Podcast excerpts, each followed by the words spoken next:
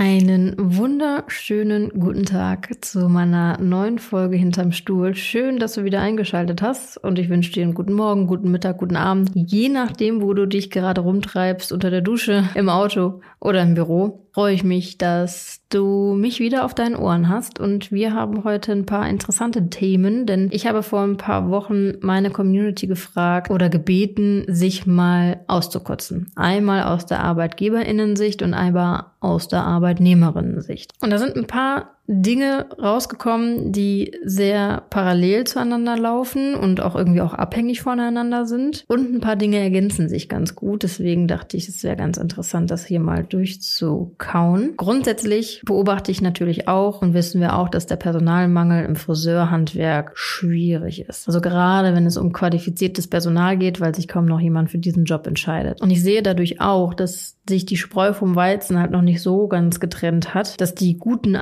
ArbeitgeberInnen zu den guten ArbeitnehmerInnen finden und umgekehrt. Und das ist natürlich sehr problematisch, weil ich kenne sehr viele tolle ArbeitgeberInnen, die tolle Arbeitsplätze bilden, aber die finden halt keine ArbeitnehmerInnen, weil die dann bei anderen Unternehmen feststecken, die vielleicht jetzt nicht ganz so wohlgesonnen und gut sind. Und dass die sich gegenseitig finden, ist wirklich gar nicht so einfach. Hoffe aber, dass es ein Thema ist, was sich in den nächsten Jahren etwas vereinfachen wird, weil ich die Hoffnung habe, dass die Führungskräfte da draußen, die Unternehmenden, sich mal mehr trauen zu zeigen, wer sie sind, was sie machen und was für Persönlichkeiten dahinter stecken, weil anders werden sie halt keine Aufmerksamkeit mehr bekommen, um gutes Personal zu finden. Und somit würde ich gerne mal mit der Ansicht der Arbeitnehmenden da draußen starten, was mir so zugetragen wurde. Und da fangen wir mal mit diesem großen Thema an, dass viele Arbeitnehmende einfach verheizt werden in ihren Salons. Das ist Fakt, das, das, das weiß ich, das wurde ich auch. Und leider ist das immer noch ein Thema, dass die Menschen dann nicht genügend Zeit am Kunden bekommen, fünf Leute parallel und gleichzeitig haben, Überstunden machen und einfach komplett verheizt werden. Und wir dürfen nicht unterschätzen, und das habe ich in meiner Ausbildung damals auch, wie körperlich anstrengend dieser Job ist. Das war mir damals auch nicht klar. Nach weiß ich nicht wie vielen Sehenscheidenentzündungen und Rückenprobleme ist mir das auch klar und das wird halt im Alter auch nicht besser. Ne? Wir müssen auf unsere Arbeitnehmenden aufpassen. Das ist unsere Fürsorgepflicht. Und solange wir immer immer noch in dem Irrglauben leben, wir müssen sehr viele Kunden am Tag durcharbeiten, um Geld zu verdienen,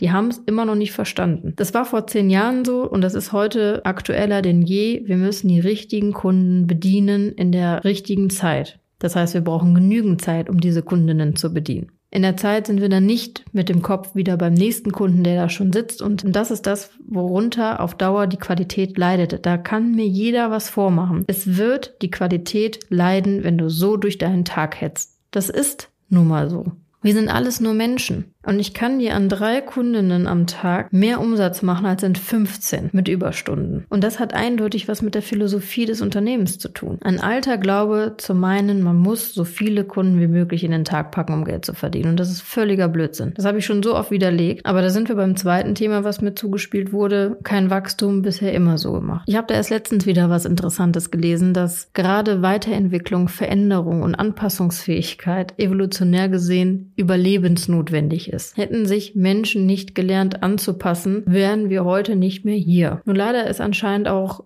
mit der Evolution in, in, den letzten Jahren mehr Dickköpfigkeit und Engstirnigkeit gewachsen, dass Menschen meinen, sie müssen sich bis 40 entwickeln und dann hört das auf. Weil das hat ja immer so funktioniert. Und wenn dann jemand Neues kommt, der 20 Jahre jünger ist, lasse ich mir von dem Menschen erstmal gar nichts sagen. Er könnte ja recht haben und könnte somit meine tief sitzenden Überzeugungen widerlegen. Und das ist tatsächlich zu unbequem für die Nachkriegsgeneration, würde ich mal so sagen. Weil das hat auch leider oft was mit dem Alter zu tun. Natürlich haben wir auch ähm, die 20- bis 30-Jährigen, die sich gar nichts sagen lassen und sich nicht weiterentwickeln möchten, aber es sind meistens dann doch die älteren Menschen. Das ist ähnlich wie mit dem Machtmissbrauch, den ich hier auch stehen habe, dass halt Positionen ausgenutzt werden und das zeugt von einer nicht qualifizierten Führungskraft. Das ist so. Und das wird man auch niemandem mehr beibringen können. Also ich kann da nur sagen, wer in einem Unternehmen arbeitet, der das Gefühl hat, da werden Machtpositionen ausgenutzt, sollte weglaufen. Definitiv. Dann haben wir auch das Thema hier Zeitmessung. Gut, das haben wir jetzt auch. Wir werden das automatisieren mit einer App. Da lasse ich euch mal dran teilhaben, wenn wir das haben, weil momentan machen wir das auch noch händisch auf Papier, weil wir ja auch seit äh, ich weiß nicht, letzten Jahr oder davor das Jahr, unsere Arbeitszeiten erfassen müssen, also von den Mitarbeitenden. Super ätzend. Dann haben wir das Thema wenig Verständnis von Chefin in Krankheitsfällen. Auch so ein Thema mit der emotionalen Stabilität. Ich weiß, dass das nervig sein kann, wenn man das Gefühl hat, vielleicht läuft es wirtschaftlich auch gerade nicht so gut und man setzt darauf, dass jetzt alle da sind, einen Monat, um, weiß ich nicht, gewisse Rechnungen zu bezahlen oder so. Ich kann mich da auch noch an Zeiten erinnern. Jedoch darf eine Führungskraft das nicht an seine Arbeitnehmenden auslassen. Das Punkt. Da gibt es kein Wenn und kein Aber. Ja, wir sind alles nur Menschen. Jedoch, was uns ja überhaupt nicht beigebracht wird, wenn wir mal zur Führungskraft werden, wie wir uns selber so persönlich und klar abgrenzen können, damit das halt nicht so viel mit uns macht, dass wir meinen müssen, unseren Mitarbeitenden zu signalisieren, wie scheiße wir das jetzt finden, wenn sie sich krank melden. Wenn mir Krankmeldungen unauthentisch rüberkommen, dann frage ich auch nochmal dreimal nach. Es gibt ja auch immer solche und solche. Trotzdem werde ich meine Befindlichkeiten niemals dann an diesen Menschen auslassen. Weil am Ende können wir auch erstmal davon ausgehen, dass er krank ist. Weil an sich wollen Menschen nicht krank sein mit was anderem können wir eh nicht arbeiten, weil alle, alles andere sind Mutmaßungen und das muss man einfach für sich mal im Auge behalten. Weil wie gesagt, es gibt natürlich auch immer Spezialisten im Team und wenn da so ein Gefühl aufkommt, dass es nicht authentisch ist, dann muss man da sowieso anders drüber nachdenken, wie inwieweit das wirklich der oder die Mitarbeiterin ist, mit der man, mit der oder mit dem man arbeiten möchte. Dann haben wir halt noch sehr viel Druck, Umsatzdruck, Zeitdruck, zu viel Kontrolle. Gerade dieser Druck im Unternehmen ist nichts, was einer wohlwollenden Atmosphäre zuspielt. Ich finde mal abgesehen von den Grundvoraussetzungen, die man im besten Fall ja festsetzt, bevor ein Mitarbeitender den Job antritt, was man erwartet von ihm, sind das die Grundanforderungen des Gehalts. Ich darüber hinaus als Führungsperson bin dafür zuständig, dass mal abgesehen von diesen Rahmenbedingungen kein weiterer Druck auf meinen Mitarbeitenden lastet. Warum? Weil das nicht ihre Verantwortung ist, das auszuhalten. Die sind nicht verantwortlich für meine Zahlen, die sind nicht verantwortlich dafür, besonders viele Kunden in einer besonders engen Zeit zu schaffen. Ich habe Rahmenbedingungen aufgestellt, wie viel Zeit man für was haben darf. Ich habe es vorgemacht, ich habe Mittel und Wege dafür ge gegeben. Und natürlich gibt es auch hier und da noch Alternative A und B, wenn unvorhergesehene Dinge kommen. Aber das sind die Rahmenbedingungen und in denen kann man sich bewegen. Das ist das, wo alle wissen, woran sie sind. Da gibt es keinen Druck. Und den Umsatz interessiert bei mir im Unternehmen keine Sau. Wir reden nie über Umsätze. Meine Mitarbeitenden haben jederzeit die Möglichkeit im System zu gucken, wie viel Umsatz die im Monat bringen. Ich mache da kein Geheimnis draus, sie können auf mein Konto gucken, alles gar kein Thema. Es geht nur um diesen Druck dahinter, weil ich, weil Mitarbeitende arbeiten doch nach Aufträgen, die ich in den Salon ziehe. Diese Aufträge sind Kundinnen mit im besten Fall Haaren. Bin ich nicht in der Lage, mein Unternehmen so zu positionieren, dass ich Aufträge an Land ziehe, können meine Mitarbeitenden nicht, nichts dafür. Deswegen bin ich auch schlichtweg gegen Umsatzprovision. So mache ich ganz viele kleine Selbstständigkeiten groß in meinem Unternehmen, dann prügeln die sich noch um Kundinnen und werde dadurch immer den Mitarbeitenden besser bezahlen, dem es vielleicht schon mal beigebracht wurde oder in die Wiege gelegt wurde, ein besonders gutes Beratungsgespräch zu machen. Aber bin ich nicht als Führungsperson dafür zuständig, dass jeder in meinem Betrieb ein verdammt gutes Beratungsgespräch macht und oder im Verkauf gut ist? Das sind doch die Grundanforderungen, die ich voraussetze, damit jeder auf einem Status arbeitet, den ich haben möchte, den ich am Kunden haben möchte. Das heißt, jeder macht plus minus null den gleichen und denselben Umsatz, wenn ich mich um die Auslastung kümmere. Auch diese Verantwortung geben so viele Führungskräfte da draußen ab. Man stellt nicht Leute ein, und sagt, hier verdien mal Geld für mich. Das ist auch etwas, was Unmut im Team machen kann, weil dann hast du eine schlechte Zeit, du wirst oft krank, dein Kind ist oft krank, du wirst dafür bestraft. Aber dein Arbeitgeber oder deine Arbeitgeberin ist dafür verantwortlich, dass dein Gehalt am Ende des Monats immer drauf ist und im besten Fall ein gutes. Und dafür sollte man nicht bestraft werden, weil man dann in dem Monat mehr, um, weniger Umsatz machen konnte, weil man im Urlaub ist oder weil man mal krank war. Das muss die Führungsperson oder der oder die Unternehmerin auffangen können. Das ist so. Ich kann euch sagen, das macht nicht immer Spaß. Aber das ist doch meine Verantwortung. Ich mache, ich bilde doch Arbeitsplätze. Sichere Arbeitsplätze. Und sicher bedeutet auch konstant mit dem Gehalt XY. Es ist ähnlich wie mit falschen Versprechen und fehlender Kommunikation. Auch zwischen Tür und Angel werden wichtige Informationen vermittelt, stand da noch. Nee, Leute. Also das zeugt davon, dass man sich der Rolle als Führungskraft einfach nicht bewusst ist. Weil daraufhin folgten auch äh, so Aussagen wie Chef jammert ständig wegen Umsatz, alle arbeiten aber wie blöd. Das hatte ich auch. Ne? Mein Chef ist mit dem Porsche vorgefahren und hat immer äh, rumkrakeelt, warum wir so wenig arbeiten und so wenig Umsatz machen und wir haben Überstunden gemacht, wir haben alles geleistet. Und das ist das Schlimmste, was man machen kann. Wenn was am Umsatz tendenziell nicht stimmt, dann stimmt was in der Preiskalkulation nicht und in der Arbeits Weise in diesem Rahmen, den man vorgibt. Da können deine Mitarbeitenden nichts dafür, außer sie sind komplett unqualifiziert oder wollen sich nicht führen lassen. Das sind zwei Alternativen, wo ich sage, okay, dann braucht man anderes Personal. Aber bis dahin ist die Führungskraft schuld für alles, was nicht läuft. Dann habe ich hier noch stehen, seit sechs Jahren keine Gehaltserhöhung. Da ist halt auch die Frage, ähm, wie war da die Kommunikation hinter? Ich finde schon, wenn man sieht, ein Unternehmen wächst, also ich verfolge halt auch die Philosophie, wenn wir wachsen, dann wachsen die Menschen mit ihren Gehältern automatisch mit. Wir haben halt die Philosophie, dass wenn das Unternehmen wächst und wir eine 80 bis 90 Prozent der Auslastung haben, dass die Gehälter in regelmäßigen Abständen automatisch erhöht werden. Außer es gibt Menschen, die sich sich nicht an die Grundvoraussetzungen halten, wie pünktlich kommen zum Beispiel ist so ein Thema, ähm, dann wäre es irgendwie nicht fair, wenn alle anderen es schaffen, pünktlich zu kommen und der andere nicht, aber trotzdem mehr Gehalt bekommt. Also ich versuche schon eine klare Richtlinie zu haben und ein Fairness-Level zu erarbeiten, was für alle nachvollziehbar ist. Und dementsprechend ist mir halt auch der Umsatz egal, wie gesagt, weil wenn jetzt jemand 2000 Euro mehr im Monat macht, kommt aber permanent zu spät, sind mir diese 2000 Euro scheißegal.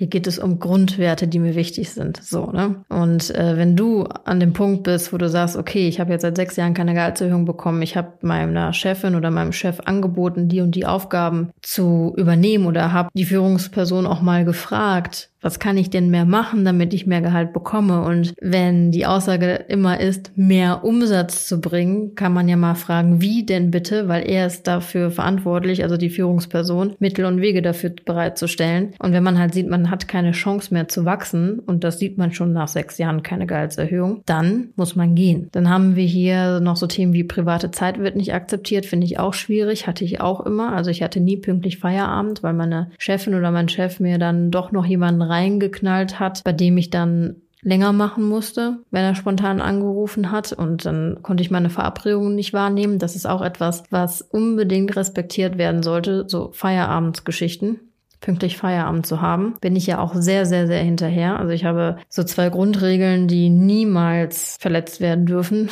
Das ist A, paralleles Arbeiten, niemals und niemals außerhalb der Öffnungszeiten arbeiten. Auch so, auch damit schütze ich meine Mitarbeitenden. Selbst würden sie es wollen. Nein, die sind dafür verantwortlich, in der Arbeitszeit, die ich vorgegeben habe, ihr Bestmögliches zu geben, im besten Fall 100 Prozent, und dann schließen sie die Tür und haben Feierabend. Punkt. Dann steht hier noch keine Pausen haben, respektloser Umgang, auch eine ganz schwierige Geschichte. Auch Pausen liegt im Verantwortungsbereich der Führungsperson, nennt man auch Fürsorgepflicht. Dann haben wir Kollegen, die menschlich einfach nicht passen. Dann muss ich aber auch sagen, ja gut, dann muss man auch den Betrieb wechseln. Man kann die Kollegen niemals menschlich einem so anpassen, wie es einem gerne lieb wäre. Auch wieder dieses kein Wachstum bisher immer so gemacht. Also Stillstand ist ein sehr großer Indikator dafür, seinen Job zu wechseln.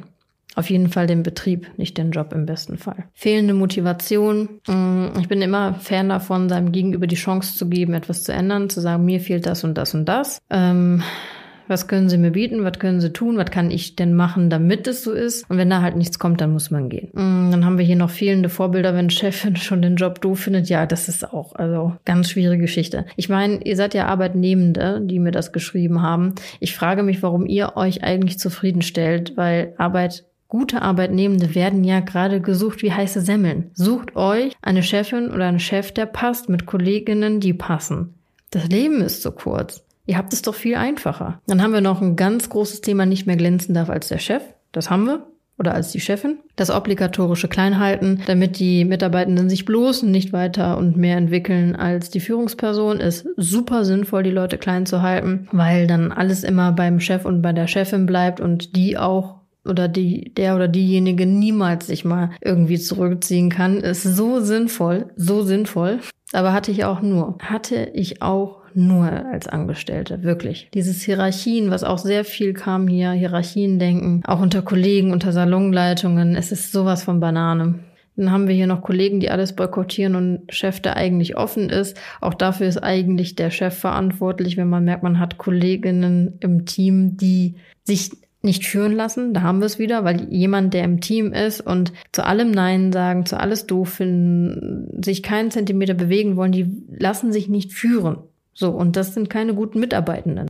Das heißt nicht alles gut zu finden, aber man muss ja schon irgendwie einen Weg gehen, die die Führungskraft vorgibt. Im besten Fall passt ja dieser Weg oder halt eben nicht. Also da gibt es tatsächlich nur ein Ja oder Nein. Dann haben wir noch als Salonleitung nicht einbezogen werden, auch ganz schwierige Kommunikation. Ich weiß auch manchmal nicht, wie diese Führungskräfte sich das vorstellen. Ich höre das sehr oft. Die sind dann oder die bilden sich jetzt ein, okay, wir brauchen eine Salonleitung. Jetzt wird man Leben einfacher, aber klare Strukturen und klare Rollenverteilungen sind überhaupt nicht kommuniziert. Die, das ist das Ähnliche wie, ich stelle mal jemanden ein und sag, mach mal und verdien mal Geld. Und so machen wir die das auch mit den Salonleitungen, so nach, so nach Motto, mach mal und mach mir das Leben einfacher. Aber klare Rollen müssen definiert sein. Verantwortungsbereiche müssen getrennt sein. Erwartungsmanagement muss gepflegt werden. Was erwarte ich von dir? Was erwartest du von mir? Sonst macht der ganze Bums halt keinen Sinn. Und das ganz, ganz größte Thema ist loslassen. Dieses Kontrollieren, dieses sich da draufsetzen, macht es den Leuten doch super schwer, in diese Rollen reinzu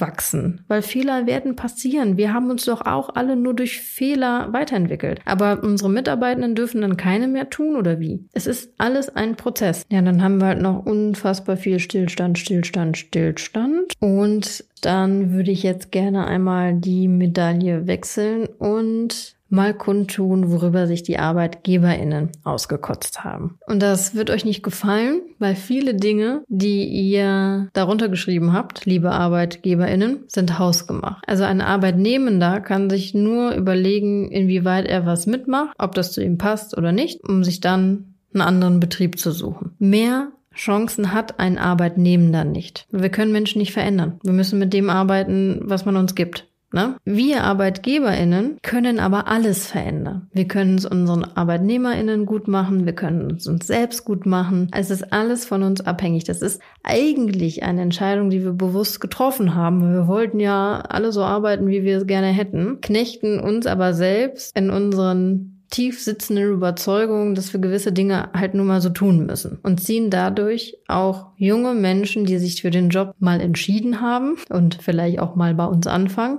mit ins Verderben. Das ist nicht fair. Also wir fangen an. Auch Mitarbeiterkommunikation. Wichtige Informationen zwischen Tür und Angel weitergegeben aufgrund mangelnder Zeit. Wo ich auch denke, ja, dann schaff doch Zeit. Dann schaff doch bitte Raum, deinen Mitarbeitenden die Chance zu geben, mit dir zu sprechen. Das ist doch das Mindeste. Lösungsorientiertes Denken, das stört dich, dann schaffen Raum. Ja, auch während der Arbeitszeit. Nein, dein Salon wird nicht pleite gehen, wenn dir einmal in der Woche eine halbe Stunde Zeit einräumt oder einmal im Monat eine Stunde. Es ist doch egal. Dann haben wir dieses Kaputtarbeiten. Für nichts sich kaputt zu arbeiten. Keiner hat dich darum gebeten, das tun zu müssen. Du musst es nicht tun. Ich kann es nicht mehr hören. Man muss sich nicht kaputt arbeiten. Du meinst es zu müssen, um Geld zu verdienen. Du kannst morgen deine scheiß Preise erhöhen, deine Kapazitäten runterfahren und sofort mehr Geld verdienen. Du kannst Dienstags zumachen, du kannst Samstags zumachen. Keiner hindert dich daran, außer deine eigenen Grenzen im Kopf. Probier es doch erstmal aus, bevor du denkst, dass du dich in den Ruin treibst. Aber keiner muss sich kaputt arbeiten. Nein, wirklich nicht. Wir haben alle Mittel und Wege zur Verfügung.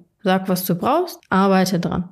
Arbeite mehr am Unternehmen, arbeite mehr an dir selbst und an deiner Freizeit, weil die ist genauso wichtig. Wenn du halt davon überzeugt bist, dass du jeden Tag 15 Stunden im Salon stehen musst, sieben Tage die Woche, ja, dann wird das so sein, weil es deine Überzeugung ist. Wir denken das, was wir leben. Und da haben wir auch so einen Punkt, das hat man mir auch geschrieben, eigene Glaubenssätze und Selbstsabotage. Genau das ist das. Du bist selber schuld. Du kannst es morgen ändern. Wenn dir alles zu viel ist, kannst du morgen alle Termine und Kunden absagen. Und du wirst morgen nicht oder übermorgen dadurch nicht auf der Straße landen verspreche ich dir. Ich hatte einen Moment in meinem Salon. Das war ich meine, das war 2018. Da hatte ich eine Steuernachzahlung von 30.000 Euro bekommen, die mir meine Steuerberaterin damals aber nicht weitergeleitet hat. Dieser, dieser Steuerbescheid hat mich nicht erreicht. Ich hätte sonst acht Monate gehabt, das zusammenzusparen. Somit hatte ich nur acht Wochen. Ich habe in diesem Dezember mich fast zu Tode gearbeitet. Wirklich, ich konnte nicht mehr. Im Januar stand ich plötzlich an einem Punkt, stand mit meinem Auto vor meinem kleinen Salon, vor der alten kleinen Kopfsache und konnte nicht aussteigen. Ich weiß, ich wusste, ich hatte einen vollen Terminplan, wieder zwölf Stunden Arbeit, eine Kunde nach der anderen, auch alles sehr nette und liebe Kunden, auch schon damals. Ich konnte nicht aus dem Auto steigen. Ich weiß nicht, ob man das eine Panikattacke nannte oder so, aber ich hatte wie ein Moment, wo ich eingefroren war. Ich konnte nicht aussteigen und habe mich dann dazu entschieden, meiner damaligen Mitarbeiterin zu schreiben, bitte melde mich heute krank, ich komme heute nicht zur Arbeit und bin von da aus dann nach Holland ans Meer gefahren. Ich war da mit meinem kleinen Hund spazieren, habe mir den Wind um die Ohren pfeifen lassen im Januar, war da was essen, habe eine Pommes gegessen und bin abends wieder nach Hause, habe mir am nächsten Tag auch noch freigenommen, bin erstmal runtergekommen und bin dann wieder in den Betrieb gegangen. Also es muss aber halt nicht so weit kommen. Der Laden ist bis dahin nicht bankrott gegangen wegen diesen Entscheidungen. Am Ende ist unser Kopf und unser Körper unser wertvollstes Gut. Da bringt es uns nichts, wenn wir das noch 20 Jahre durchziehen wollen mit der Selbstständigkeit. Also nein, du musst dich nicht kaputt arbeiten. Das meinst du nur. Versuch es mal anders und versucht die andere Überzeugungen beizubringen. Das ist natürlich erstmal super anstrengend und fühlt sich an, wie sich anzulügen und unbequem. Aber das Gefühl von Unbehagen ist der größte Indiz davor, es auf jeden Fall zu tun. Sonst entscheiden wir uns immer für das altbekannte Leid. So, dann haben wir noch das altbekannte Steuerthema, Steuern, Steuern, Steuern und von der Politik allein gelassen werden. Ja, das ist halt unser System. Wir leben in Deutschland, ähm, Österreich, Schweiz wahrscheinlich. Da können wir leider nichts dran ändern, aber das ist tatsächlich das Leid, was jeder trägt. Nicht nur die Friseurbranche, möchte ich mal so sagen. Ähm, dann haben wir noch diese Kundendiskussion. Auch das ist hausgemachtes Leid, weil wir müssen mit niemandem diskutieren. Es lohnt sich nur zu streiten, wenn man bereit ist, seine Meinung zu ändern. Wisst ihr? Und wenn wir uns jetzt über Preise streiten mit unseren Kunden, ist das einfach nur Energieverschwendung und Blödsinn. Weil wir werden ja niemals unsere Meinung zu unseren Preisen ändern, nur weil die das doof finden, richtig? Richtig. Also wir können uns ab sofort merken, diskutieren und streiten nur, wenn wir auch gewillt sind, unsere Meinung ändern zu wollen. Sind wir nicht bereit, unsere Meinung zu ändern, müssen wir nicht diskutieren und streiten. Okay? Okay. Dann haben wir das leidige Thema Inventur, kennen wir auch. Wir haben ein Warenwirtschaftssystem, das macht es ein bisschen einfacher. Buchhaltung, Bürokratie, verstehe ich auch, obwohl man ja auch sagen muss, bei einem Friseursalon mit fünf, sechs Mitarbeitenden, Personengesellschaft ist die Buchhaltung, ja, sie ist nervig, ich mache es jetzt auch nicht super gerne, aber auch überschaubar. Und wenn wir uns regelmäßig Zeit auch dafür nehmen sollten, auch das hat was mit Disziplin zu tun, deswegen auch hausgemachtes Problem, ist es nicht etwas, was uns so erschlägt. Alle drei Monate oder am Ende des Monats, je nachdem, wie man seine Buchhaltung so abgeben möchte. Also alle zwei Wochen dran setzen, dann ist es alles nicht mehr so schlimm. Auch da kann man mal diese ganze Emotionalität da rausnehmen. Und ich kann es empfehlen, die Buchhaltung immer in einer schönen Stimmung zu machen. Ich mache mir eine schöne Musik-Playlist auf, mache mir ein Glas Wein oder einen Tee und zünd eine Kerze an. Also ich zelebriere das und schon ist es ein ganz anderes Feeling. Probiert das mal aus. Dann haben wir ein ganz interessantes Thema Fließbandarbeit. Ich denke auch, auch das hat man sich ja irgendwie so ausgesucht, weil als Arbeitgeberin kann ich es ja entscheiden, ob ich an der Fließband, am Fließband arbeiten möchte, oder? Ich könnte ja auch morgen einfach aufhören, Kunden parallel einzutragen. Genauso wie respektlose Kunden habe ich hier stehen, wo ich auch denke, wie kann das denn sein? Respektlo respektlose Kunden gehen bei mir sofort. Und da haben wir auch mal ganz kurz ähm, off-topic dieses Thema Kundenbewertungen bei Google. Hat man mich auch schon gefragt, wie ich denn damit umgehe. Ja, wie soll ich denn damit umgehen? Muss, ich muss ja sagen, ich habe ja einen gesunden Fatalismus. Das ist die gesunde Akzeptanz von Dingen, die man halt nicht ändern kann. So, und ich habe es halt nicht in der Hand, wie jemand mir meint, eine schlechte Google-Bewertung zu schreiben. Guckt euch die Google-Bewertung von der Kopfsache Düsseldorf mal an. Das ist herrlich, weil sich Menschen ja schon von mir so getriggert fühlen im Internet, dass sie meinen, sie müssten mir damit schaden, meinem Salon, in dem ich nicht mehr stehe, eine Google-Bewertung zu schreiben. Also erstmal A, man kann sie löschen lassen. Einmal im Jahr mache ich das ganz gerne mit Blödsinnsbewertungen. Und B, es macht einfach authentisch. Und jeder normale Mensch, also im besten Fall ja deine Zielgruppe, die dir wohlgesonnen ist, die normal denkend ist, kann ja daraus lesen, was dahinter steckt, ja? Also Google-Bewertungen, gerade schlechte, machen ja nur Sinn, wenn jetzt fünf, sechs 18 Leute in regelmäßigen Abständen zum Beispiel schreiben würden, der Friseur im Salon Müller-Meyer, keine Ahnung was, ist super unsauber. So, wenn du dir das dann durchliest und da sind ganz viele solche Bewertungen, dann ist es authentisch. Aber wenn da jetzt einer schreibt, ja, weiß ich nicht, wir haben ja dieses große, wir machen unter 18 keine Menschen. Ja, da haben wir auch schon Google-Bewertungen von bekommen. Ja, weißt du, so unsere Zielgruppe denkt so, ja, mein Gott, was soll denn der Quatsch? Weißt du? Also man kann ja auch Vertrauen in die Vernunft der Menschen haben, die man in seinem Salon haben möchte auch ein bisschen vertrauen. Also lasst euch da mal nicht so, nicht so verunsichern. Seid doch mal ein bisschen stabiler bei euch selbst, bitte. Dann, was kotzt euch noch an? Mein Lehrling fand ich auch sehr interessant. Mehr stand da nicht. Ich denke, okay, dann gibt es immer irgendwelche Mittel und Wege, sich auch von so jemandem trennen zu können. Mm, das Ganze drumherum der Selbstständigkeit finde ich auch super interessant, weil da kommt direkt bei mir die Frage auf, warum hast du dich dann selbstständig gemacht? Also wenn man einen 9-to-5-Job möchte, morgens zur Arbeit, arbeiten, Feierabend haben, kein Gedanke mehr auf der Arbeit lassen im besten Fall, dann musst du dir einen Arbeitsplatz suchen und nicht selber Arbeitgeberin sein, weil man muss das schon mögen. Und wenn man sich ganz rausziehen möchte in ein Unternehmen, welches selbstbestimmt läuft, ob du jetzt selber am Stuhl dafür stehst oder nicht, aber wenn du wirklich autonome Strukturen aufbaust, die unabhängig von dir laufen können, dann hast du ja nur noch mit dem Drumherum der Selbstständigkeit zu tun, weil dann siehst du erstmal, wie groß diese Faktoren sind. Mitarbeiterführung, Marketing, eine vernünftige Preiskalkulation, Systeme erschaffen, effizientes Arbeiten immer wieder auszuarbeiten, Aktionen zu machen hier, neue Ideen für Mitarbeitenden dort. Weißt du, Perspektive schaffen? Wie kannst du deine Arbeitsplätze weiter ausbauen? Da bist du den ganzen Tag mit beschäftigt. Das sehen wir nur nicht, wenn wir permanent nur am Stuhl stehen, um Kunden zu bedienen. Wobei ich aber halt auch der Meinung bin, damit, damit verlieren wir auch die Verantwortung. Ne? Dann haben wir da ein großes Thema, dass alles immer so selbstverständlich und undankbar ist. Ich weiß, wir sind alles nur Menschen und niemand ist gerne oder niemand hat das niemand hat gerne das Gefühl, als selbstverständlich da gesehen zu werden. Aber deine Mitarbeitenden und deine Kundinnen sind nicht dafür da, dir Wertschätzung entgegenzubringen. Kundinnen wie MitarbeiterInnen sind Mittel zu deinem Zweck. Das hört sich böse an, als ich es meine, aber du hast ja einen Zweck mit deiner Selbstständigkeit. Du möchtest irgendwo hin, du hast eine Vision, du hast ein Ziel. Im besten Fall. Sollte so sein. Das heißt, du stellst Mitarbeitende ein, die diesem Zweck entsprechen. Du suchst Kunden, die diesem Zweck entsprechen. Das heißt, solange sie dein Mittel zum Zweck sind und du auch noch so fair bist, sie daran mitwachsen lässt und sie dahin mitnimmst, damit sie auch was davon haben, sollte dir alles andere scheißegal sein. Ich finde auch ein gutes menschliches Verständnis, man sollte sich mit dem Menschen verstehen, auf jeden Fall, ne, gleiche Werte teilen und, und, und. Aber du wirst deinen Leuten, deinen Mitarbeitenden und deinen Kundinnen Wertschätzung nicht beibringen können. Punkt. Und es zeugt von toxischer Beziehung, wenn man irgendwann, ist egal in welcher Art von Beziehung, an den Punkt kommt, wo man aufwiegt. Ich hab aber, du hast aber, ich hab aber, ich hab das aber mehr und du, guck mal, da hast da noch was geschenkt bekommen und hier noch ein Goodie und da und bla und jetzt kommst du permanent zu spät. Wisst ihr solche Geschichten? Persönliche Abgrenzung ist so wichtig in der Selbstständigkeit, weil sonst macht uns das auch zugrunde. Ich habe auch schon wegen Personal geheult, weil mich Dinge verletzt haben. Natürlich. Meine, natürlich ist es am Ende meine Arbeitsfamilie, aber wenn sich morgen jemand entscheidet, jetzt weiß ich nicht, eine Weltreise zu machen oder den Betrieb zu wechseln oder sich umzuschulen, bin ich doch die Letzte, die das persönlich nehmen darf, weil am Ende ist es doch nur ein Arbeitsplatz für sie.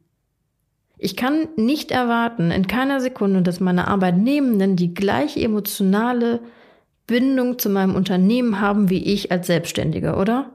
Davon müssen wir uns mal lösen. Bitte. Wir sind zu emotional involviert und das heißt nicht, nicht menschlich zu sein oder nicht eine gute Zeit mit seinen Mitarbeitenden haben zu können. Aber am Ende ist die Rollenverteilung klar. Kein Mitarbeitender würde morgen bei dir stehen, würdest du dein Gehalt nicht, würdest, würdest du das Gehalt nicht mehr zahlen. Und umgekehrt würdest du auch das Gehalt nicht mehr zahlen, würde keiner mehr kommen. Wir meinen immer, die Menschen werden uns dadurch irgendwas schuldig. Nein, wir sind nur ein Arbeitsplatz. Wir sind nur ein Arbeitsplatz, zwei, drei, fünf, 15 Jahre. Und im besten Fall genießen wir die Zeit einfach, wo es gut läuft, aber Menschen verändern sich, entwickeln sich weiter, entwickeln sich in eine andere Richtung. Und dann muss man mit dem arbeiten, was der Mensch einem gibt. Wir haben gar keine andere Wahl. Wisst ihr, was ich meine?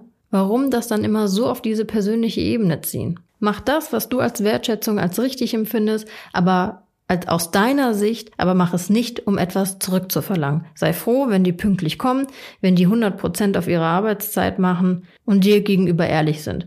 Dann kannst du schon froh sein. Das ist ja das, was du eigentlich nur brauchst. Gute Arbeitnehmende. Punkt. Das ist auch wieder diese Abgrenzung, die noch wichtig ist. Du hast einen Freund, eine Freundin, Partnerin, Mutter, Schwester, Tochter, Sohn. Das sind die Beziehungspersonen, die zählen.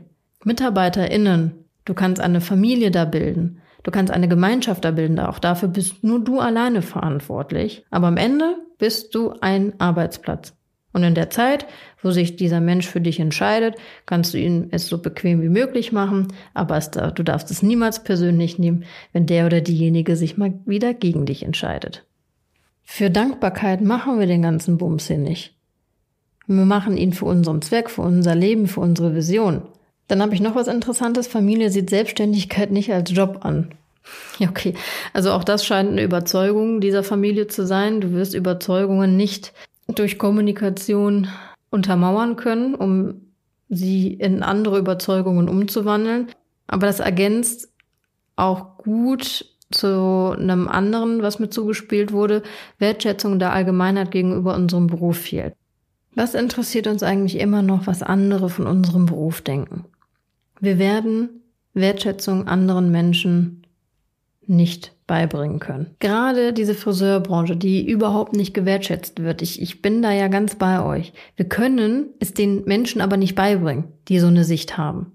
Wir können doch nur unseren verdammten Job machen und zeigen, dass er nicht so ist, wie andere es meinen. Dieses bisschen Haare schneiden. Oder dass Selbstständigkeit im Friseurhandwerk halt keine Selbstständigkeit ist, kein Job ist. Weniger reden, mehr machen, beweist es doch gerade auch an die Arbeitgeberinnen. Macht einen guten Job am Unternehmen, zeigt, dass das Friseurhandwerk auch im Unternehmertum ernst genommen werden muss, kann. Aber dafür ist jeder Einzelne für verantwortlich. Ich zum Beispiel für meinen Teil hatte noch nie das Gefühl, dass ich nicht wertgeschätzt wurde in meiner Rolle. Also auch, ja, ich auch, ich meine, selbst in der Friseurbranche selbst wurde ich als Frau nicht ernst genommen, das schon. Aber so in meinem Umkreis, in meinem Umfeld, auch jetzt als Unternehmerin, bin ich, glaube ich, immer die Einzige, die das nicht so respektiert, dass ich zwar Unternehmen leite, weil ich einfach auch Probleme mit meiner Selbstwahrnehmung habe. Aber wenn ich da mal von außen drauf gucke, hatte ich noch nie das Gefühl, dass ich dafür belächelt werde oder mir ist es nicht aufgefallen, weil es mir nicht wichtig ist, was andere darüber denken. Ich kann mit meiner Ernsthaftigkeit doch nur selbst aufzeigen und aufbauen, indem ich es halt tue. Wir können nicht passiv rumsitzen, das machen wir, was, was wir seit 20 Jahren machen und dann rumjammern, dass dieser Beruf nicht wertgeschätzt wird, wenn wir es nicht schaffen, vernünftig zu kalkulieren, vernünftig unser Unternehmen zu führen, vernünftig Mitarbeitende zu führen. Also wir können nicht jammern und nichts ändern. Wisst ihr, was ich meine? Das, das nervt mich auch manchmal total. Wertschätzung muss man sich erarbeiten. Das macht man, indem man Wege geht, die unbequem sind. Und wie in jeden anderen Beziehung kann man Wertschätzung den anderen Menschen nicht beibringen. Aber wie wäre es denn mal, wenn wir uns selber mal dafür wertschätzen und mal aus unserem Kokon der Passivität kriechen, um mal zu zeigen, was wir können. Mit geradem Rücken und Stolz und Courage. Wo ist eigentlich unsere Courage? Wir sind Opfer unserer eigenen Gegebenheiten. Wir sind alle selbst schuld. Wenn wir meinen, wir müssen uns kaputt arbeiten, werden wir das tun. Wenn wir meinen, wir werden nicht gewertschätzt, werden wir, werden wir nicht gewertschätzt. Wenn wir meinen, äh, Friseure verdienen kein Geld, dann werden Friseure auch kein Geld verdienen. Wenn wir es selber nicht anders vorleben, dann können wir es von der Außenwelt halt nicht erwarten. Danach kommt nämlich genau auch das, es jedem recht machen zu müssen. Muss doch niemand. Wer sagt denn das? Sagt doch mal nein. Setzt doch bitte mal eure eigenen Grenzen auf. Du musst es niemandem recht machen, außer dir selbst. Wer sagt es denn? Was passiert, wenn du es nicht tust? Ja, dann werden die Leute diskutieren. Ja, musst du doch nicht. Bleibt doch mal in eurem eigenen Kopf. Denkt doch nicht für alle anderen mit. Grenzt euch ab. Ihr habt das zu bieten. Guckt, was der andere damit anfängt. Arbeitet mit dem, was der andere euch gibt. Ihr müsst nicht für jemanden sprechen, für jemanden Überzeugungsarbeit leisten, damit er euch versteht. Fangt, hört mal bitte auf, immer wieder Verständnis ähm, und Erklärungen Leuten zu unter, unterbreiten, die eigentlich auch nur ihren eigenen Ballast euch zuwerfen wollen, weil auch gerade Kunden, die über Preise diskutieren, der interessiert das nicht, warum du die Preise erhöhst. Du könntest denen eine ganze Kalkulation aufrechnen und sagen, hier, Frau Müller, da würden aber jetzt nur 15 Prozent übrig bleiben, dann habe ich nur noch so und so viel Geld, um meine Mitarbeitenden zu bezahlen. Die interessiert das nicht. Sie will doch einfach nur ihren Frust ablassen. Und wenn man das doch erkennt und sich mal nicht persönlich permanent angegriffen fühlt, oh Gott, Frau Müller hat sich schon wieder über die Preise erhöht. Entweder kommt Frau Müller morgen noch oder nicht. Und dann kann man nur noch sagen, das verstehe ich, Frau Müller. Hier aber bitte 140 Euro pro Haarschnitt. Entweder bezahlt es oder sie bezahlt es ein letztes Mal. Punkt. Das Glück ist mit den Mutigen. Wir müssen mutiger sein. Und so mutig ist das eigentlich nicht, Nein zu sagen. Wir sind alles nur irgendwie People-Pleaser geworden, weil wir meinen, Dienstleistung, wir müssen, müssen devot sein, uns unterwerfen. Blödsinn. Blödsinn. Was wir davon haben, haben wir, sehen wir doch jetzt. Wir werden nicht gewertschätzt. Wann schätzt man denn jemanden wert? wenn man ihn respektiert. Und viel wichtiger als gemocht zu werden, ist es respektiert zu werden für das, was man tut, weil man genau weiß, der Mensch hat da und da seine Grenzen. Und entweder halte ich mich daran oder nicht. Und da haben wir auch das Thema hier, dass viele denken, man würde sich die Taschen vorstellen. Was interessiert es mich denn, was die anderen denken? Jetzt, boah, wenn ich immer denken würde, was andere denken, bräuchte ich gar nicht mehr denken, weil es wird ja schon gedacht. Viel interessanter ist doch, wenn wir immer darüber nachdenken, was andere denken, ist es doch eigentlich das, was wir über uns selber denken, oder? Die Menschen könnten doch auch ganz anders über dich denken, sehr wertschätzend zum Beispiel. Respektvoll, wir wissen es nicht. Wir tun uns doch auch keinen Gefallen, wenn wir das Schlimmste immer in die Köpfe anderer projizieren. Es ist eine Projektion von uns selbst. Viel wichtiger, wer was über dich denkt, ist, bist du selbst. Wenn du doch weißt, dass du dir die Taschen nicht vollsteckst, ist es doch alles, was du denken musst, oder? Wie oft ich jetzt in letzter Zeit gehört habe, wie arrogant ich bin durch meine Reels, weil ich es wage zu sagen, der Kunde ist kein König. Das juckt mich nicht, weil ich doch weiß, dass ich nicht arrogant bin. Ich verstehe aber, dass viele Menschen der Meinung sind, weil ich einfach an Überzeugungen anecke. Das hat aber nichts mit Arroganz zu tun, aber sie können es halt nicht anders vermitteln. Das, was die Menschen über dich denken und über dich sagen, über dich meinen, über dich urteilen, sagt doch nur was über diese Menschen aus und nichts über dich. Und das weißt du doch auch. Wenn wir uns dabei erwischen, was wir über andere verurteilen, lästern, missgünstig sind, sagt das viel mehr über uns selbst aus. Und wir müssen anfangen, in unserem Kopf zu bleiben. Nicht, was der denkt, was die denkt und wie kommt das rüber. Nein, in unserem Kopf. Ab morgen bleiben wir nur noch in unserem Kopf. Was wir über uns denken, ist das Allerwichtigste und alles andere ist scheißegal. Dann haben wir auch das Thema undankbare, freche Mitarbeiterinnen, wo ich auch denke, wow. Also undankbar, okay, das könnten wir jetzt nochmal äh, drüber philosophieren. Aber freche MitarbeiterInnen, das würde ich im Keim ersticken. Also ich bin immer ein Fan von offener Kommunikation, immer direkt ansprechen. Ich hatte ähm, mal ein Coaching, da ging es darum, dass eine Mitarbeiterin immer die Augen gerollt hat, wenn man Arbeitsaufträge gegeben hat. Ich würde jedes Mal, wenn ich das sehe, sie ansprechen, ob ihr irgendwas nicht passt. Also die Leute ertappen, offen ansprechen. Es geht doch nicht darum, Leute zu beleidigen, runterzuputtern, sondern zu sagen, hab, Entschuldigung, ich hatte jetzt irgendwie das Gefühl, da hat das nicht gepasst. Direkt das Offensichtliche anzusprechen hat bei mir immer funktioniert. Ich habe gerade gesehen, du hast die Augen gerollt. Was hat dir denn missfallen? Nee, habe ich nicht. Okay, komisch. Ist mir so, ist mir so vorgekommen. So beim nächsten Mal wieder und wieder und wieder rein. Und wenn der Mensch einfach ein frecher Mensch ist oder deine Autorität in dieser Rolle nicht anerkennt, weil das hat alles schon mit einem respektvollen Verhalten beider Seiten zu tun, dann muss man sich trennen. Niemand muss sich mit Leuten rumschlagen, die sich nicht führen lassen. Wie gerade eben schon gesagt. Dann haben wir noch das Jammern der Kunden wegen Geld. Es ist auch immer die Frage, ob man sich das anhören muss oder ob man da auch auf Durchzug äh, ziehen kann. Keine Mitarbeitenden finden, ja, ich verstehe das. Ich muss noch mal betonen, dass ich nach zehn Jahren Selbstständigkeit noch nie Probleme hatte, Mitarbeitende zu finden. Noch nie. Ich bekomme auch regelmäßig Initiativbewerbungen von Leuten, die branchenfremd sind, weil ich mich auf dem Markt positioniert habe. Und da werden wir nicht drum rumkommen. Ich weiß, viele wollen es nicht hören, weil es so anstrengend. Marketing ist anstrengend und man will ja sein Gesicht hier nicht zeigen und das nicht machen. Ja, wie gesagt, Unbehagen und so. Ihr müsst genau dahin. Oder ihr müsst euch Alternativen suchen oder jemanden, der es für, für euch macht. Aber wir werden als Unternehmende nicht mehr nur von Mund zu Mund Propaganda tolle, qualifizierte Mitarbeitende in unseren Betrieb ziehen. Period. Kunden, die die Zeit nicht schätzen und zu spät kommen, auch da haben wir wieder dieses Bedürfnis, dass diese Kunden doch bitte unsere Zeit schätzen sollen, damit sie pünktlich zu ihrem Termin kommen. Ich bin eher der Mensch, kommt er länger als 15 Minuten zu spät, wird der Termin trotzdem berechnet und oder eine Ausfallgebühr geleistet und oder halt nur noch das gemacht, was in der Zeit machbar ist, weil ich werde mich wegen einem verspäteten Kunden niemals stressen und niemals die Kunden warten lassen, die danach kommen. Konsequenzen und Grenzen ziehen. Dann hört das auf. Dann haben wir das große Thema, ohne mich trägt sich der Salon nicht. Je nachdem, wie auch die Mitarbeitendenzahlen da aussehen, wie groß dein Personal ist. Wenn wir jetzt mal davon ausgehen, du hast Mitarbeitenden, dann liegt es an dir, weil du kannst deinen Kundenstamm ja auch abgeben und deine Mitarbeitenden dahin führen in der Expertise, die du vorgibst. Und wenn du noch nicht genügend Personal ist, hast, dann ist eigentlich die größte Priorität jetzt gerade neues Personal zu finden, damit du deinen Kundenstamm reduzieren kannst und dein Personal besser machen kannst, als du es bist.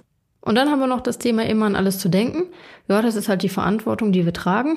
Ich kenne das selbst. Mein Kopf ist in meinem Handy, in meiner To-Do-Liste, da schreibe ich mittlerweile alles rein, jeden kleinen Gedanken und ordne abends, äh, was ich am nächsten Tag angehe, worüber ich nochmal nachdenke, was in meinem Hinterkopf bleiben muss, damit alles aus meinem Kopf ist. Das kann ich nur empfehlen, alles direkt rausschreiben. Aber ja, man muss diesen Kick der Selbstständigkeit schon lieben. Ich möchte einfach nur da nochmal zusammenfassen, dass gerade das Auskotzen der ArbeitgeberInnen zu 99,99 Prozent selbstgemachte Probleme sind. Das muss euch einfach mal klar sein. Ich sage nicht, dass es dadurch einfach ist. Der Weg daraus ist immer erstmal härter, aber danach wird's einfacher. Ich bin jetzt zehn Jahre selbstständig. Ich muss für meinen Salon, damit er sich trägt, drei Stunden im Monat arbeiten. Drei. Ich mache die Gehälter und die Rechnungen und noch ein bisschen Mitarbeiterführung, was ich aber jetzt gerade auch zum größten Teil alles abgebe. Ich könnte mir zwar nicht den großen Lebensstandard wie jetzt leisten, aber ich könnte mir nur mit der Kopfsache Düsseldorf ein gutes Leben machen und müsste nicht mehr arbeiten. Es funktioniert. Es funktioniert. Ich bin momentan an einem Punkt, wo ich nur noch an die Zukunft arbeite, an der Zukunft arbeite. Wenn wir permanent unsere Zeit im Hier und Jetzt verschwenden, weil wir hier und jetzt Geld verdienen müssen, werden wir aus diesem Hamsterrad nicht rauskommen. Wir brauchen Hamster, die das tun. Dann gucken wir, dass wir es denen bequem machen, dass wir denen tolle Arbeitsbedingungen geben, dass, dass sich für sie auch lohnt, für uns zu arbeiten. Aber wir müssen gucken, dass auch die wieder andere Perspektiven haben. Unsere Hamster blödes Beispiel, aber ihr wisst, was ich meine. Ich meine das gar nicht so degradierend, wirklich nicht. Ihr könnt ab sofort, ihr könnt morgen was verändern. Jeder Arbeitgeber, jede Arbeitgeberin kann morgen was verändern. Wenn ihr verdammt nochmal pünktlich zu Hause sein wollt, dann könnt ihr die Kunden anrufen. Ja, ein Teil wird wegfallen. Na und? Dann zieht wieder neue rein. Es gibt so viele Kundinnen, auch auf Dörfern. Macht euch da nicht bekloppt. Versucht es doch mal. Wir haben jetzt Heute haben wir den 19. Februar. Ihr könnt doch jetzt mal versuchen, zwölf Monate lang das so zu machen, wie ihr euch es vorstellt. Es gibt doch, das Tolle ist doch am Handwerk, es gibt doch immer einen Weg zurück. Ihr könnt immer mehr arbeiten, ihr könnt immer äh, Geld auffangen, indem ihr nachts arbeitet. Ihr könnt immer noch eine Überschicht machen hier und da länger arbeiten, aber ihr könnt doch erstmal versuchen, anders zu arbeiten. Es wird doch jetzt mal Zeit für die andere Richtung. Wenn ihr seht, ihr geht in sechs Monaten pleite, könnt ihr alles noch auffangen. Versprochen. Aber versucht es doch wenigstens mal. Ihr kommt noch nicht mal dahin, weil ihr schon sagt, geht nicht. Ja, dann wird es auch nicht gehen. Ihr müsst ins Unbequeme, sonst werdet ihr euch nicht weiterentwickeln. Und das Leben ist verdammt nochmal zu kurz um euch kaputt zu arbeiten. Echt, das ist es echt nicht wert. Auch für eine Million Euro auf dem Konto, wer ist mir das nicht wert? Ich möchte nur noch meine Zeit und meine Energien für Dinge verschwenden, die mir gut tun. Und ich bin seit langem mal wieder an einem Punkt in meinem Leben, wo ich wirklich nur noch das mache, was mir Spaß macht. Ich habe letztes Jahr auch viel Scheiße machen müssen durch meine privaten Umstände und habe mich dann auch wieder in meine alten Muster verloren, weil das ist ja das altbekannte Leid, ich kenn's doch viel zu viel arbeiten, viel zu viel auch Quatsch arbeiten, viel zu viele Dinge zu priorisieren, die gar keine Priorität haben. zu zu vielem Ja zu sagen. Ich kenne das doch. Aber Gott sei Dank merke ich immer wieder, nee, das ist gar nicht das, was, was gut für mich ist. Ich habe wieder Nein gesagt. Ich habe wieder Freiheiten geschaufelt. Ich arbeite an Projekten, die mir unfassbar viel Spaß machen, mit Menschen, die mir unfassbar viel geben. Und ich passe darauf auf. Wir selber müssen auf unsere Zufriedenheit aufpassen. Ich habe dieses Jahr schon eine Kündigung geschrieben, weil ich gemerkt habe, es macht was mit mir. Es macht was mit meinem Unternehmen und mit meinem Team. Dann muss ich davon, darauf aufpassen und muss Konsequenzen ziehen. Ist es einfach? Nein. War es die richtige Entscheidung? Definitiv. Und viele sagen immer, was das so mit meiner Klarheit ist, wie ich so klar bin. Ich frage mich ganz einfach in jeder Situation, will ich das oder will ich das nicht? Und dann bleibe ich halt bei mir in meinem Kopf. Und ich bin jemand, der sehr, sehr gut auf meine Intuition hören kann. Aber wenn wir nur am Hasseln sind, verlieren wir auch dieses Gefühl zu uns selber. Entscheiden wir das, weil es andere so von uns erwarten, oder entscheiden wir das, weil wir das wirklich so empfinden und als gut empfinden, als richtig empfinden? Achtsamkeit und Selbstreflexion, Freunde. Und das hat jetzt weniger was mit Meditation oder Journalen zu tun, sondern einfach sich zu hinterfragen, wie man sich da bei den Dingen fühlt. Und wenn man sich schlecht bei Dingen fühlt, mal ganz einfach ausgedrückt, dann muss man gucken, dass diese Dinge entweder anders interpretiert werden und wenn man sie ändern kann, dass die Dinge geändert werden. Und als ArbeitgeberInnen, als Selbstständige haben wir alles selbst in der Hand. Steuern zwar nicht, aber auch da könnten wir uns mit guten Steuerberatern helfen, uns das besser zu erklären. Und dann müssen wir halt auch so lange den Steuerberater wechseln, bis wir an jemanden gelangen, bei dem wir uns wohlfühlen. Habe ich auch schon alles hinter mir. Aber es gibt halt für alles eine Lösung. Also versucht doch mal hinter jedem Problem nicht das Problem zu analysieren, sondern welche Lösung könnte es geben? Und geht nicht, gibt's nicht.